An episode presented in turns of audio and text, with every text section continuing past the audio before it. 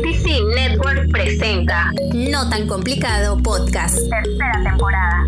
Conducido por Jesús Daza y Juan Diego Vera, alias John Doe. Síguenos en redes como arroba no tan complicado. Suscríbete a nuestro canal de YouTube NTC Network. Señores, buenas noches. Bienvenidos a una nueva edición de No tan complicado podcast. Hoy seguiremos la plática sobre la falsa espiritualidad. En este, en este nuevo episodio, en esta segunda parte de la falsa espiritualidad, hablaremos o daremos cinco, cinco red flags más sobre lo que pudieran ser síntomas de una persona falsa espiritualmente hablando. Pero antes de entrar en, en el tema, voy a presentar a mi amigo y compañero de podcast, John Doe. ¿Cómo estás, John? Bien, hermano. ¿Tú qué tal? ¿Cómo te trata la pandemia, el 2020? No sé. La vida, la vida. Me trata bien. Mira, fíjate que este año ha sido el año de mayor aprendizaje de mi vida. Y el que diga que no, bueno, qué problema de él, pues, pero, pero sí es el mío. Ah, yo creo que, yo creo que para mucha gente, bro. Para mucha gente, para mucha gente. Y con todo, yo, yo sé que mucha gente la, la ha tocado muy difícil, pero yo sí creo que, que a la gran mayoría, aun cuando le ha tocado muy difícil, ha sido una oportunidad de aprender. Sí, bro, estar tanto tiempo encerrado y, y, y- tener que evolucionar porque la, gente estaba acostumbrada a andar en la calle. Y no lo digo solo por, la salud mental y eso, sino la gente trabajaba en la calle. Y bueno, este año te, la gente tuvo que evolucionar a, trabajar desde la casa como pudiera. Entonces creo que eso de, de haber, de haber sido complicado para un montón de gente y, y obviamente no todo el mundo tiene la posibilidad de trabajar, pero si uno va a rescatar lo bueno, creo que un montón de gente se pudo superar y, pudo aprender un montón de cosas nuevas y por lo menos salió algo bueno de todo eso, ¿no?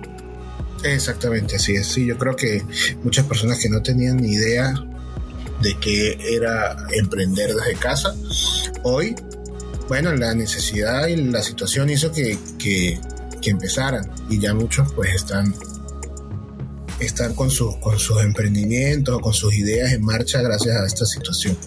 Entonces Sí, hay que hay que ver el vaso medio lleno. Exacto, hay que tratar de ser positivo. Ya hay bastante Exacto. negatividad por ahí rodando. Exactamente. Bueno, bueno, ahora entrando en materia de lo, de lo que nos reúne esta noche, vamos a estar conversando, vamos a seguir nuestra conversación de la semana pasada sobre la falsa espiritualidad. Buena esa, esa conversación de la semana pasada, me, me- estaba picante. Está picante, yo estuve, yo escuché luego de haberlo editado, por supuesto, y que salió el, el capítulo, yo tuve la oportunidad de escucharlo y me gustó bastante. Y creo que esta segunda parte va a estar igual de buena. Va a estar igual de buena. Entonces, bueno, sin más preámbulos, vamos a presentar del 6 al 10 los cinco síntomas restantes de la falsa espiritualidad. Número 6.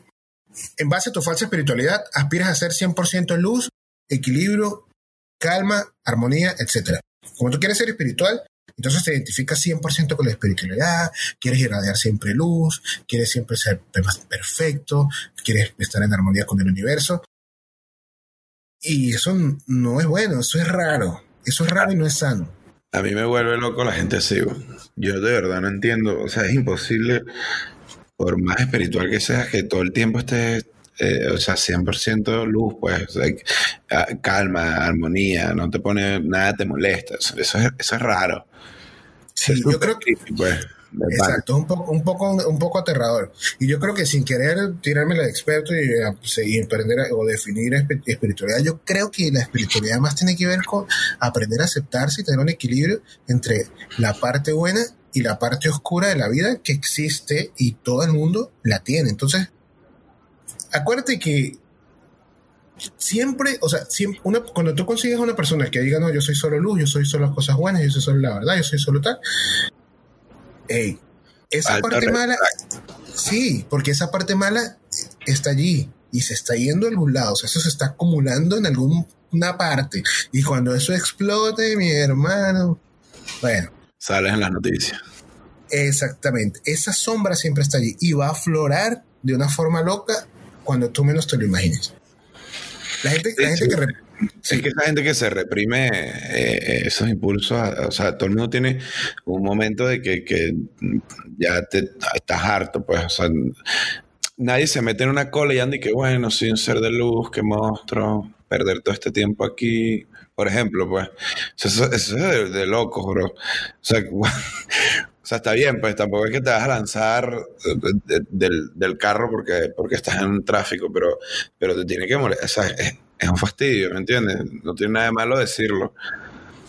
No, es que es sano, es sano, es sano decirlo. Lo- como siempre hemos hablado, esas cosas malas no es que cuando, o sea, no es que uno tenga que reprimirlas o, o tenga que no, no sentirlas, porque es imposible no sentirlas. Lo que hay es que canalizarlas y poder liberarlas en un ambiente controlado. Claro, es o, hay gente que usa hobbies, eh, deporte, qué sé yo, ¿me entiendes? Pero tiene una manera de desahogar. Eso de, de- porque uno tampoco, tampoco uno puede andar por la vida pegando gritos y, y- y dejando que, que su locura salga por ahí todo el tiempo, porque también eso, todos los extremos son malos. Pero hay que balancear y, y está bien eh, estar triste, estar molesto, eso- todo eso es normal. O sea, de eso de estar todo el tiempo feliz y, y 100% felicidad y luz, y calma y armonía, coño, vale, eso, eso Es un poco falso. súper raro. Sí, es, es falso, es falso. Exacto, y al final es falso porque eso es lo que tú muestras.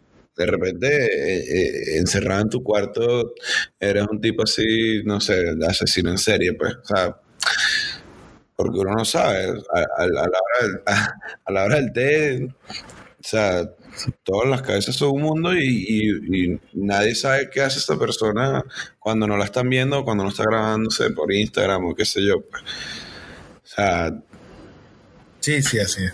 Fíjate que aquí en, el en, uno de los de, lo- de los artículos que, yo tomé o que tomamos ambos en consideración para este programa dice es más sano y constructivo dar un grito de tanto en cuando eh, apuntarse a artes marciales o ser un pervertido de mutuo acuerdo con tu pareja eso me parece cómico pero es verdad No, claro.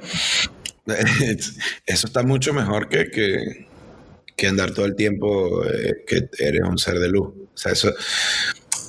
A ver, capaz eres un ser, un ser de luz de verdad, pues, y, y 100% siempre estás en calma y armonía y, equilibrio. Pero entonces, este, eh, eh, o sea, esto no aplica para ti. Porque de repente tú no andas haciendo nada de los anteriores. Entonces tú puedes estar todo el tiempo en 100% luz. Pero la mayoría de las personas y a las personas que les va a molestar más este, estos, este par de episodios, no, no están 100% luz, estoy seguro. Pues no están en equilibrio con, la- con el, no sé, el universo, la vida, todo, la naturaleza. O sea, estoy seguro que eso es lo que dicen y lo que muestran y por allá están así como, no sé, bro. No quiero Y por decir más cosas. que por más que te lo repitas 200 veces eso no lo va a cambiar Exacto, o sea, engañarte tampoco, o sea, engañar a los demás y engañarte tú mismo tampoco va a cambiar el hecho de que no eres un 100% luz, pues. O sea, eso no... Y mu- mucho, y mucho de estas cosas, eh, en, muchos de- en estos casos de la falsa espiritualidad, normalmente esa persona no esté, procura engañar a los demás, pero al final termina es intentando desesperadamente engañarse a sí mismo porque está claro en lo claro, pues. Y eso es lo que pasa muchas veces. Casualmente yo te, justo te iba a decir lo mismo, o sea, como que la mayoría de la gente que vive como que tratando de engañar a los demás es porque, al, o sea, al final lo, lo- al final lo que quiere es engañarse, terminar de, de confirmarse a sí mismo que eh, la mentira es real. Y yo Exacto. no, o sea, eso, es, eso es peor todavía, pues. O sea, yo creo que hay muy, muy po- cosas, muy, muy pocas cosas peores que engañarse uno mismo y, y después creértelo. O sea, ya Exactamente. cuando estás en ese, en ese pedo de que me lo, te lo creíste, es súper tóxico para ti y para la gente que tienes alrededor porque vives en una mentira. Entonces, nada, lo que estás haciendo es, es real y, y- haces daño, pues. O sea, esa es la verdad. Así es. Así es. Bueno, entonces ahora vamos con eh, el número 7. El número 7 dice, te apuntas compulsivamente a innumerables actividades y formaciones de tipo espiritual. Te apuntas a talleres de meditación, sesiones de sanación a distancia, monográficos de programación neurolingüística, demostraciones de constelaciones familiares, cursos de Reiki o cualquier otra actividad y formación de tipo espiritual.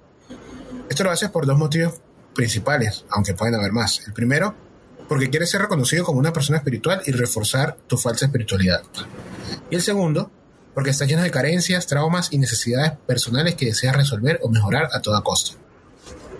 Todo esto está muy bien, nada que decir, pero ello no implica ser espiritual, más bien la necesidad de reforzar tu identidad o reparar tu ego roto. Esto está fuerte, pero no deja de ser cierto. Claro, pero este por lo menos, o sea, yo creo que si te, así te apuntas eh, en innumerables actividades y formación de tipo espiritual, no le veo lo malo si no aplicas los otros seis puntos.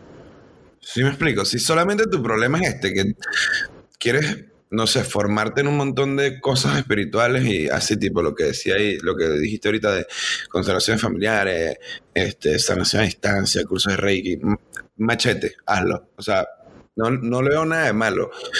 Pero, coño, no cumplas con los otros seis puntos, ¿no? Y, no, y, no llegues a donde llegues a decirme que estás inscribiéndote en los cursos que te estás inscribiendo, porque no, primero a nadie le importa, en verdad, o sea, es, una realidad.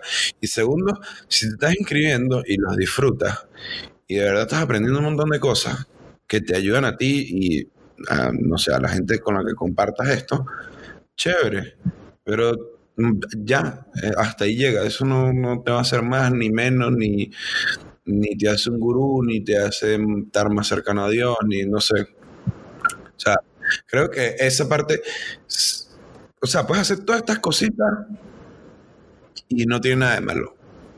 Pero si no tienes los otros seis puntos, obviamente, porque si tienes otros seis puntos y cumples con este, pues es como que, bueno. Bueno, fíjate que yo lo veo así. Yo creo que las sesiones de sanación de distancia están bien, los monográficos de programación neurolingüística están bien, igual los cursos de Reiki, qué es lo que tú quieres decir, todo eso está bien. Hacerle eso está bien. Lo que yo creo que no está bien es tratar de hacerlo de forma desesperada para tratar de convencerte a ti mismo de que tú eres una persona espiritual. ¿Sí me entiendes? Porque tú, o sea, tú dices, yo soy espiritual, yo soy espiritual, yo soy espiritual, mi vida es un desastre al mismo tiempo, y entonces como que de manera compulsiva tratas de meterte todo esto para intentar ver eh, resultados inmediatos que al final no se van a dar de forma inmediata. Entonces, hacerlo de manera compulsiva, creo que es lo que, lo que es, es como que el red flag o es la verdadera falsa espiritualidad. Ahora, si que tú te, apuntes en todo eso y vivas cada uno de estos procesos, no lo veo mal. O sea, bien, está bien, cada quien con su, con lo que piensa, pues, o con lo que. o, con, con, lo que quiera pensar, pues sí me entiendes, pero, pero ya hacerlo de forma compulsiva, pensando o esperando que rápidamente esto cambie tu vida y te haga llegar al siguiente paso, porque sí, a toda costa, eso sí está mal. Sí, sí, exacto.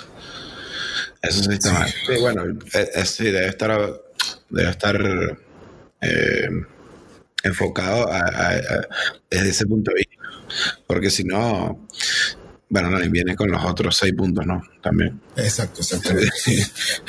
Así es. La, próxima, la próxima es muy común y, me parece una de las más peligrosas. Este, yo creo que es la más peligrosa para los, los terceros. O sea, para las personas cercanas a, esta gente que, sufre de estos, estos sí, mira. La número 8 es Quieres realizar terapias espirituales a otras personas, pero tienes más ego y carencias que tus propios pacientes. Probablemente al participar en talleres y formaciones espirituales que te permitan mejorar haya surgido en ti el deseo de ayudar a otras personas, que está bien.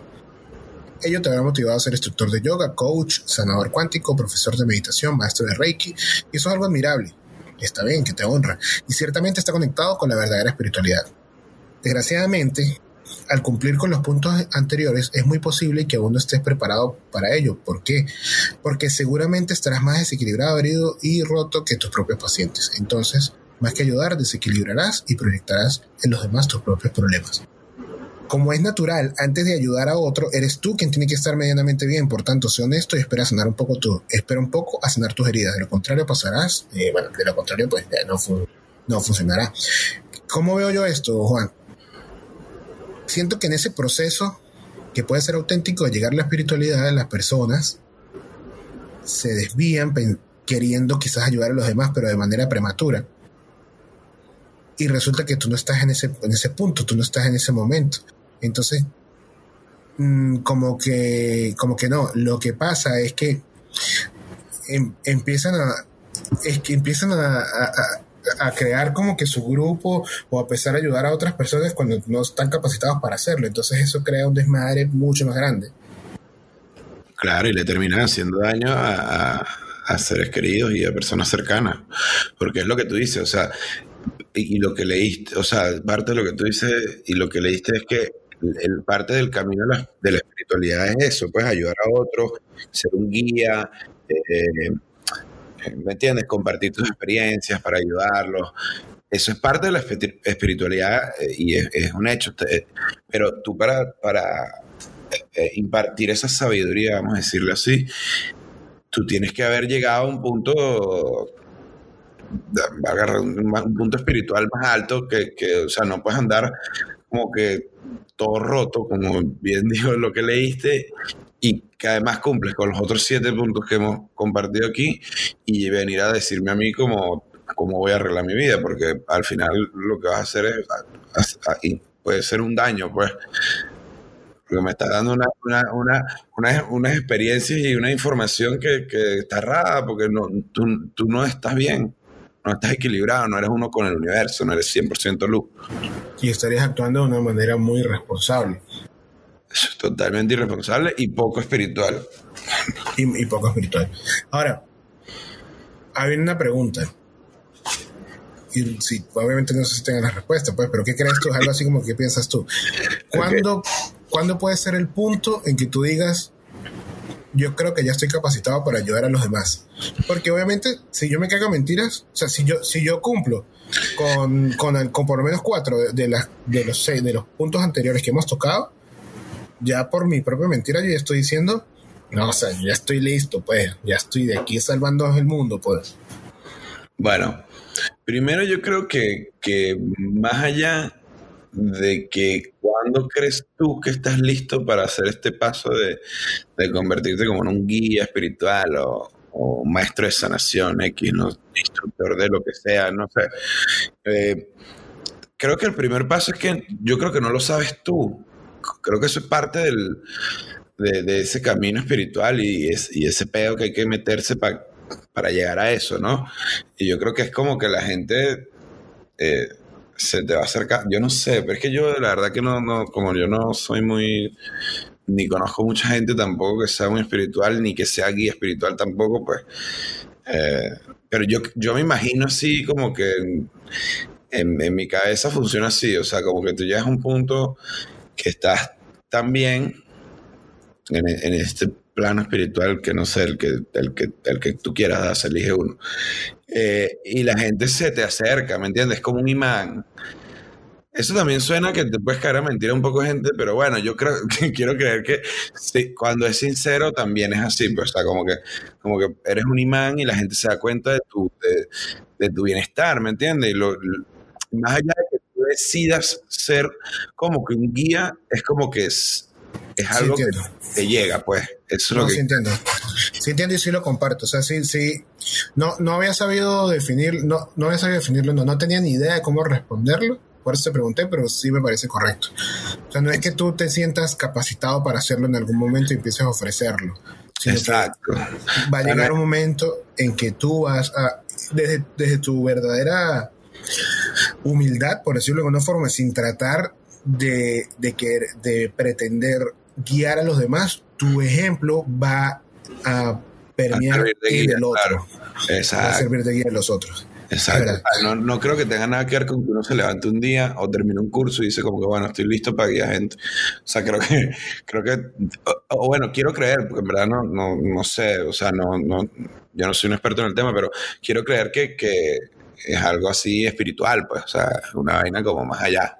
Que, Y otra cosa, si cumples con cualquiera de estos puntos aquí, ya para mí estás raspado, pues, o sea, ya cualquiera de estos puntos te saca de, en mi mente de la vaina de ser guía espiritual, gurú, o ya como lo quieras llamar. Exacto. Y, y este, este punto 8, quizás ya sin saberlo entramos en el punto 9. Ok, bueno, entonces al, porque el punto 9, tu falsa espiritualidad te acaba convirtiendo en un falso gurú. Y los falsos gurús son muy peligrosos y aparte que son terribles terapeutas y terribles consejeros. ¿Por qué? Porque ya como hemos venido diciendo en los últimos cinco minutos no están preparados para hacerlo. Entonces sus carencias personales los llevan a tener actitudes con las que es muy difícil lidiar. Por ejemplo, se enfadan y se ofenden muy fácilmente. Tienen muchas carencias, traumas o conflictos internos sin resolver. Así pues, hay que ir con pies de plomo. Aún así, eh, los encontronazos con ellos son frecuentes. Otro vendría, vendría siendo, les gusta que te abras y les muestres tus debilidades, pero tienen muchas dificultades para abrirse y mostrarte las suyas. El motivo es que se conocen poco a sí mismos o bien tienen miedo a mostrarse vulnerables. Esto es súper, súper importante. Y Es clásico.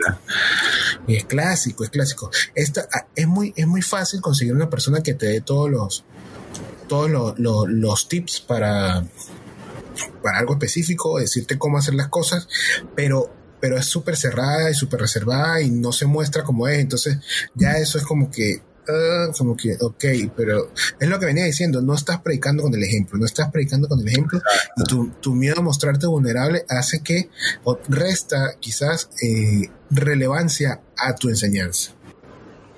Ok, sí, sí. Sí. Le- Les encanta analizar tus problemas y defectos, pero si tú haces lo mismo, se bloquean y se cierran en banda. Si insisten, se vuelven agresivos y resulta imposible seguir hablando. Sus múltiples traumas o carencias personales son demasiado dolorosos como para per- permitir que tú hurgues en ellos y los destapes. Eso no es más sino un- no reconocimiento de sus problemas personales y, un, tratar de evadirlos. Y es lo que, lo que estábamos hablando arriba, lo que estábamos diciendo hace unos minutos. Una persona que, que, pretende ser solamente luz y cosas buenas, todas esas cosas malas se están acumulando en algún momento, en alguna parte, perdón. Y evadirlas y evadirlas y evadirlas, eh, que es lo que en efecto está haciendo eh, esa persona en este ejemplo, es simplemente un- una, un- va a tomar va a tener como consecuencia que se vuelvan agresivos, que, que simplemente no quieran hablar sobre el tema. Y, y- y es, un, es un monstruo que no están preparados para, para afrontar, no, no están, no, no, que no han querido enfrentar.